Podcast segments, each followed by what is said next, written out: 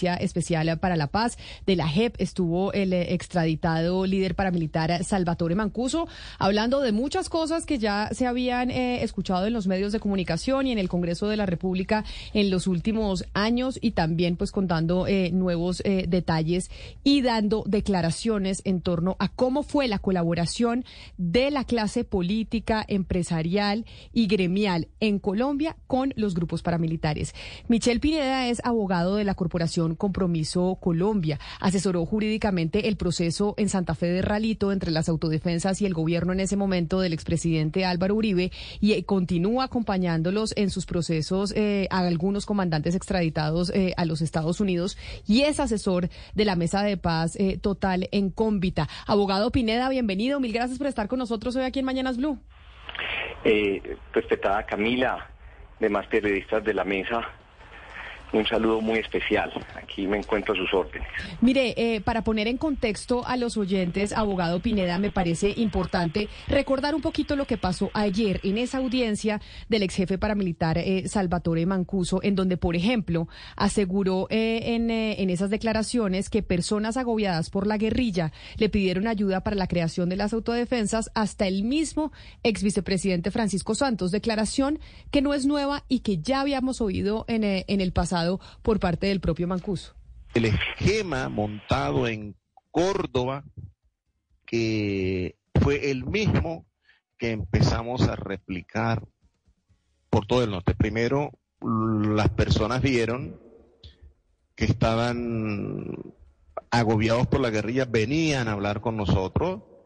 Esto no puedo negarlo. Llegaron a pedirnos creación de grupos de autodefensas hasta el mismo presidente del fondo de Fedegan, Jorge Visual Martero, en algunos momentos nos hizo preguntas de, hombre, ¿por qué no han creado autodefensa en la región de los de, tal sitio, en tal zona de Bolívar, o en tal zona del Cesar, o Magdalena, o cosas como esta? Eh, el mismo Francisco Santos solicitó la creación del bloque capital, y muchas personas llegaron a pedir. Entonces, con estos pedidos yo me iba con la convivir, les decía, intentemos convivir. No es la primera vez, abogado Pineda, que escuchamos este tipo de declaraciones de parte de Salvatore Mancuso. Lo novedoso en esta oportunidad es que es ante la JEP, ante la Justicia Especial para la Paz, que es el sistema que surgió con el proceso de paz eh, con las FARC. El interrogante es, las declaraciones de Mancuso no son suficientes. La JEP necesita pruebas para que de verdad lo que se diga en una declaración pues pueda terminar siendo comprobado en un proceso eh, judicial. Esas pruebas van a llegar en algún momento, no van a llegar o qué va a pasar. Respetada Camila. Eh, como abogado me toca la parte más aburridora en cuanto que es algo más técnico y la intención es hacerlo menos pesado. Básicamente hay que entender que en Colombia hay una justicia denominada transicional, dividida en dos eh, instrumentos que la aplican. Una es justicia y paz y la otra es la JEP. Al tratarse de dos jurisdicciones diferentes, el hecho de que el señor Mancuso hubiera empezado sus declaraciones hoy, por ayer el día de, de ayer, por primera vez ante la JEP, significa que tendrá que relatar de nuevo todo lo que ya había relatado ante Justicia y Paz. La pregunta para hacer es, ¿por qué razón no hay unos elementos que puedan armonizar eh, ambas jurisdicciones? Entonces, no, entonces hay que establecer que por razones de forma no se trata de refritos, se trata de que es la primera vez que se cuenta ante una jurisdicción transicional en la cual se está haciendo la solicitud por parte del comandante de ser incorporado a, dicha, a dicha jurisdicción, está contando lo que es su verdad. Bueno, segundo, habría que establecer que se trata en ese momento de cuatro diligencias unas de carácter público, pero habrá otras de carácter reservado. En esas de carácter reservado, pues seguramente se van a señalar terceros que hicieron parte de las, de las conductas denominadas eh, concierto para delinquir, con fines de, de, de, formación de grupos paramilitares y los otros que hayan tenido lugar los otros tipos penales. Pero eh, al tratarse de en esas audiencias reservadas, pues eh, se están garantizando los derechos de terceros. Con base en esa claridad podríamos iniciar el, esta, esta conversación, claro, doña Camila. Claro, abogado Pineda, pero es verdad, son dos jurisdicciones diferentes, dos contextos, si se quiere, políticos e históricos diferentes, Claro. pero la realidad es que lo que hemos oído ayer, no todo, pero sí mucho, se lo dijo el doctor Mancuso, el señor Mancuso, la vez pasada. ¿Qué de novedoso habrá en cuanto al tema probatorio? ¿Cree usted que este, la JEP ofrece mayores mecanismos para que se aporten cosas nuevas, novedosas respecto a los relatos anteriores? Bueno, pues la esperanza para el país es que en realidad se pueda conocer la verdad de lo ocurrido en el país. Porque es que llevamos, recuerden, 17 años en desarrollo de distintas audiencias de justicia y paz. No lo digo solo por el señor Mancuso, lo digo también en calidad de representante del señor Diego Fernando Murillo de Jarano, en la cual se ha tratado de establecer además de llevar los elementos materiales probatorios que así demuestran ciertos hechos, pues a una serie de, de- de consecuencias jurídicas. Pero desafortunadamente la realidad práctica es que nos encontramos que Justicia y Paz ha intentado cerrar las puertas para que se continúe con esa verdad. Le voy a pedir que me escuche un minuto para tratar de poner en contexto qué es lo que ocurre. Por ejemplo, una persona que está extraditada en los Estados Unidos, en, una cárcel cercana más a Canadá o Alaska, eh, se hace muy compleja la forma de establecer los canales de comunicación con la JEP para poder contar su verdad. Eh, recuerde que es una jurisdicción diferente. Si nosotros tenemos inconveniente, por ejemplo, estando en Medellín, ustedes en Bogotá, para la comunicación a través del celular, pues imagínese usted a veces la- las dificultades que se pueden presentar desde una cárcel federal en los Estados Unidos con la fiscalía para que ahí se hable con la verdad. Eso ha llevado desafortunadamente a que fiscales que no tienen visa, que no conocen la forma como están eh, detenidos estas personas en esas cárceles, simplemente se vayan por lo que no- denominamos la vía fácil de buscar la exclusión de los mismos, aduciendo argumentos que, que- que no son reales además. Bueno, entonces eh, el problema no es lo que ya se haya dicho, el problema es cómo poder incorporar esa verdad a un proceso judicial que traiga las debidas consecuencias jurídicas. Entonces, frente a su respuesta, a su pregunta de si hay elementos materiales probatorios, pues eh, estoy convencido que no solo el comandante Mancuso los tiene, sino los demás extraditados en los Estados Unidos, que además están pidiendo la posibilidad de participar hoy en, en- en una jurisdicción que les permita construir a la paz del, del país. Ana Y que, Cristina, en consecuencia, antes de su pregunta- la incorporación a- a la paz total. Claro, abogado, permítame, antes de su pregunta, déjeme ponerle otro audio importante de las declaraciones ayer del ex jefe paramilitar Salvatore Mancuso ante la JEP, en donde mencionó algo que se ha venido diciendo mucho en Justicia y Paz y ha generado gran debate, y es eh, cómo hubo apoyo del empresariado en Colombia a las autodefensas.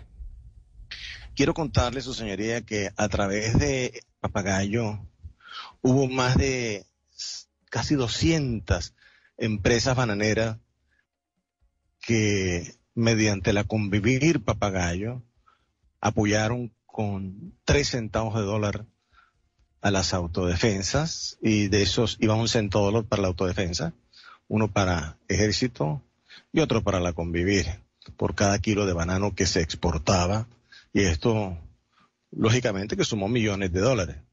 Entre ellos estaba Banadex, filial de Chiquita Brand, Banacol, eh, Unión de Bananeros de Urabá, Del Monte, Dol, Augura. eh, por ahí ingresamos armamento, 4.500 fusiles por un lado, 3.500 por el otro. O sea que por Urabá entraron 8.000 fusiles por lo menos y millones de cartuchos. eh, y estaba la convivir activa y la convivir pues sirvió por supuesto de bisagra y no solamente en esta región pero específicamente Urabá para todos estos tipos de eh, eventos y situaciones que se presentaron.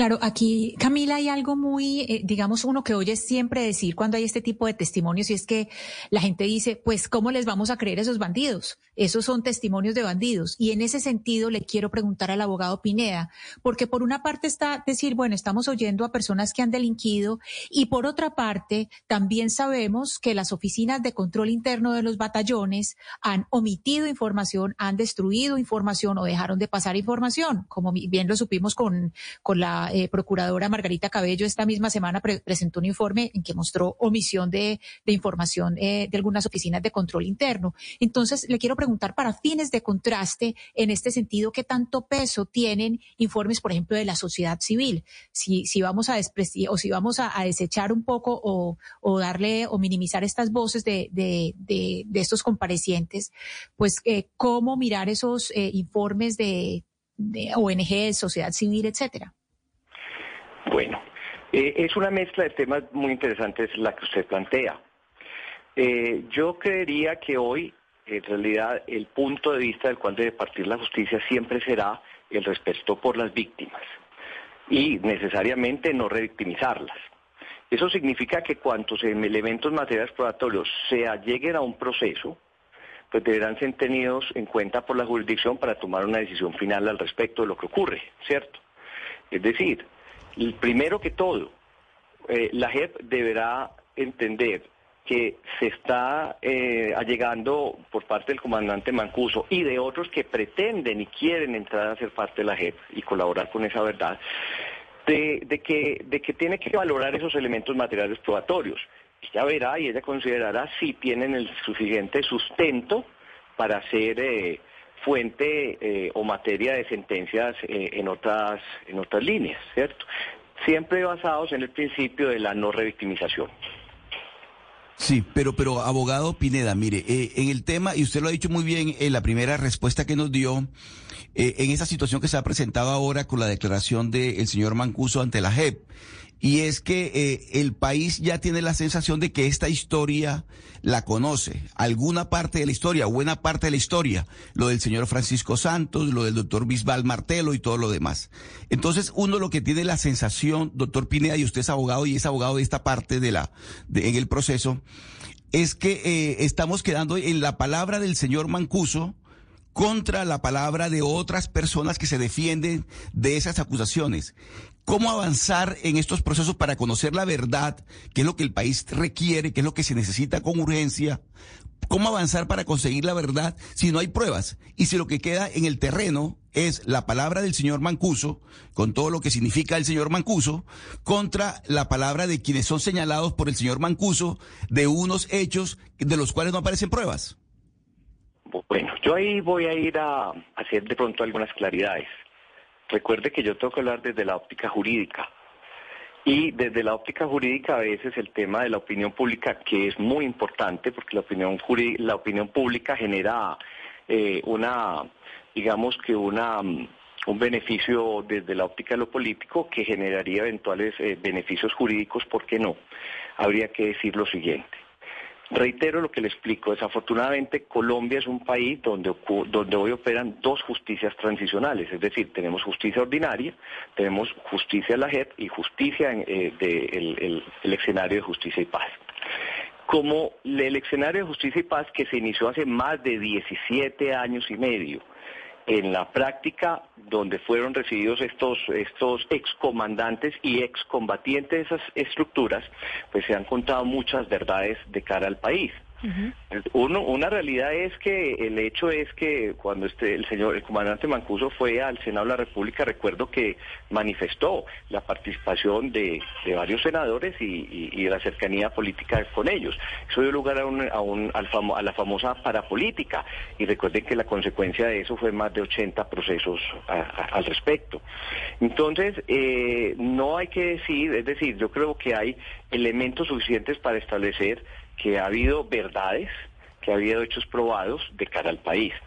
No obstante, la justicia y paz, pues por el momento, al parecer no ha sido capaz de, satisfacer la necesidad de verdad del país.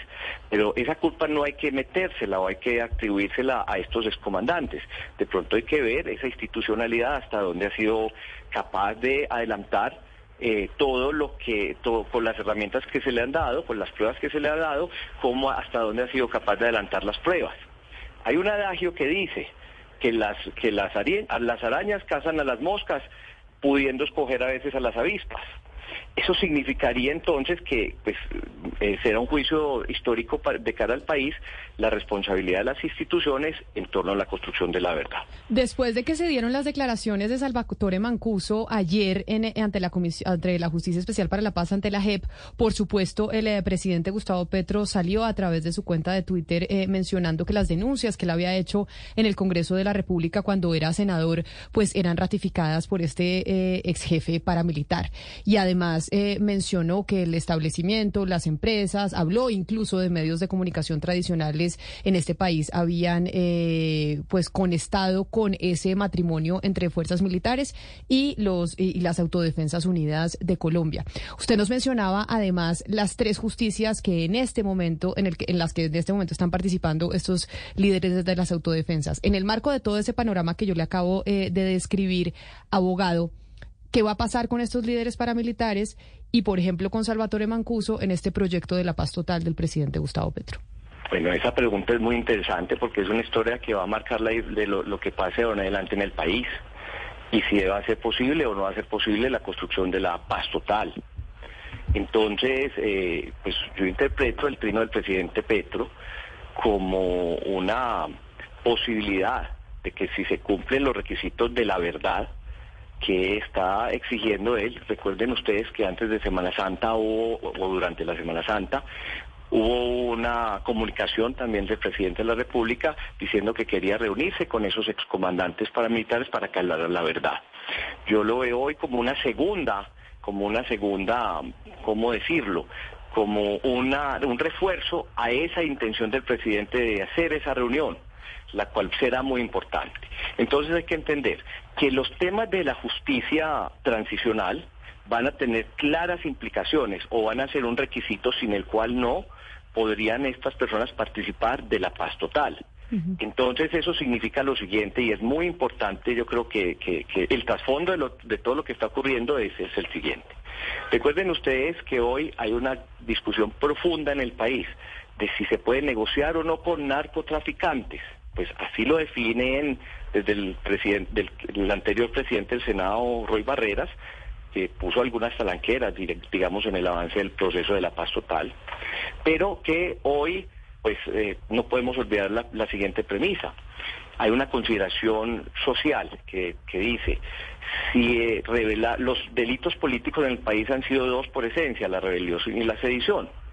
Por lo tanto, si rebelarse contra el Estado como lo hizo la insurgencia era un delito político, pues la sustitución del Estado como lo hizo la autodefensa en su momento, pues también era político. Es decir, que la negociación y esa conversación que quieren tener eh, o que se está gestando para tener entre el presidente Gustavo Petro y los eh, ex líderes paramilitares es que les den eh, la condición de grupo armado eh, político no simplemente de, de, narcotraficantes. Yo le voy a dar a usted una, una una breve eh, consideración. Resulta que en Colombia, desafortunadamente, todos los actores armados, sin excepción alguna, fueran de la insurgencia o fueran de la, de la, de la, o fueran sediciosos, todos tuvieron injerencia en el tema del narcotráfico, desafortunadamente. Eso hace eso nos lleva a establecer que el real problema del país es el narcotráfico. Pero las razones endógenas o exógenas que llevaron a estas personas a combatir, los unos a rebelarse en contra del Estado y los otros para sustituirlo en su ausencia, pues son, son temas que deben ser de un mayor análisis y de una mayor profundidad. Cuando el comandante Mancuso dice en sus declaraciones que todo el estamento del status quo, la, la policía, ejército, eh, pues organizaciones sociales muy importantes, eh, conectaron con esas organizaciones eh, pues en contra antisubversivas, pues lo que muestra en el fondo es que había un apoyo popular. Pero vamos a otro tema más importante, es por ejemplo cuando fue la desmovilización de las autodefensas, recuerde que fue un comisionado de paz el que fue a solicitar esa desmovilización eh, con unas reglas del juego, y era la aplicación de la sedición. Entonces, el primero que debe cumplir la palabra siempre debe ser el Estado nunca debe dejar de cumplir su palabra y esperemos que próximamente que, que en desarrollo de esa intención buena eh, que tiene el presidente Petro el día de hoy de, construir la paz total, pues ese mensaje sea entendido. Pero, abogado Pineda, eh, eh, por favor amplíe un poco porque no entiendo una cosa que nos acaba de decir. Usted habla del apoyo popular como si eso tuviera un peso. Es decir, ¿en qué cambia las cosas frente a la ley, frente a las autoridades el apoyo popular? Se lo voy a explicar. Se lo voy a explicar de la siguiente manera, mire. Uno de los argumentos eh, es decir, eh, no es no es eh, una una inquietud que en el país hubo dos actores, unos que se rebelaron contra el Estado y querían sustituirlo, querían acabarlo y llegar al poder. Pues eso lo lograron, no se logró por medio de las armas, se logró a través de un mecanismo, pues afortunadamente un proceso de paz logra que hoy se hable del Partido Comunes como un partido incorporado a la política nacional lo que está muy bien. Esa es la forma de construir la paz en el país. Sin embargo, quedó una rueda suelta en el, en el, en el, en el proceso y fue qué pasó con las autodefensas. ¿Cuál fue la finalidad? ¿Por qué continúan hoy 17 años y medio después en un proceso que no ha sido finiquitado? ¿Cuáles son los silencios? ¿Cuáles son las razones por las que no fue posible eh, dejar claridad sobre esos 30.000 hombres que fueron que se sometieron, pues que se sometieron dentro de un proceso de, eh, de sedición, porque así lo manifestaba la ley 975. Entonces, el, el tema político es fundamental, claro. ¿Por qué es fundamental? porque el, el, esas, esas tropas en su momento se desmovilizaron. Yo recuerdo esas conversaciones hace 17 años cuando los comandantes decían lo siguiente, hay que hacer algo por estas tropas, por estos combatientes que, tengan, eh, que, les, que, Colombia conozca y sepa cuál era su intención de defenderlo ante el ataque en ese momento de las estructuras eh, subversivas. Entonces, en realidad, ese apoyo popular que tuvieron esas estructuras, pues sí deberían ser parte de la verdad de lo que ocurrió en el país. Esa, es por ese motivo que hacemos alusión a ese, a ese tema. Pues abogado, era importante escuchar eh, su voz en esta oportunidad como eh, pues asesor y quien ha venido acompañando en sus procesos a comandantes extraditados de las autodefensas a Estados Unidos como Salvatore Mancuso, porque sí fue muy significativo oír esa declaración del ex líder paramilitar ayer ante la JEP, que si bien muchas cosas ya, la había, ya las habíamos oído, pues volver a escuchar todo el, el, testimonio ante la Justicia Especial eh, para la Paz en eh, un mismo espacio, sí, pues fue muy chocante para, para la sociedad colombiana. Usted mil gracias por haber estado con nosotros y seguimos en contacto frente a lo que usted dice y es la importancia de esa reunión del presidente Gustavo Petro con los líderes eh, paramilitares y si se va a dar o no en el marco de la paz total. Mil gracias y feliz día, abogado Prieto. Camila, le, le hago una, una una reflexión frente a lo que acaba de afirmar usted. Sí, claro, eh, puede haber sido chocante para el país, pero la real reflexión que debemos hacer es por qué razón no hay una articulación entre las justicias tradicionales como Justicia y Paz y la JEP para que no fuera necesario a estos comandantes volver a tener que contar lo que ya habían contado antes. Le agradezco mucho la gentileza de su entrevista. Abogado, mil gracias. Son las 11